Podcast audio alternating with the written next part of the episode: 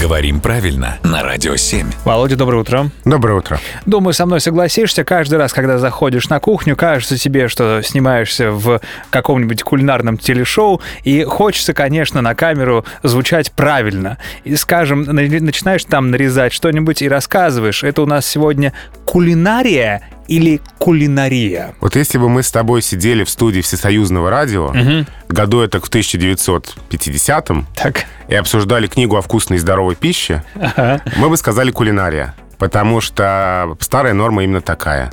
Это еще 50-е годы Это, прошлого века. это да, это где-то середина прошлого века. Давненько. Давненько, да. Сейчас современная норма – кулинария, предпочтительный такой вариант.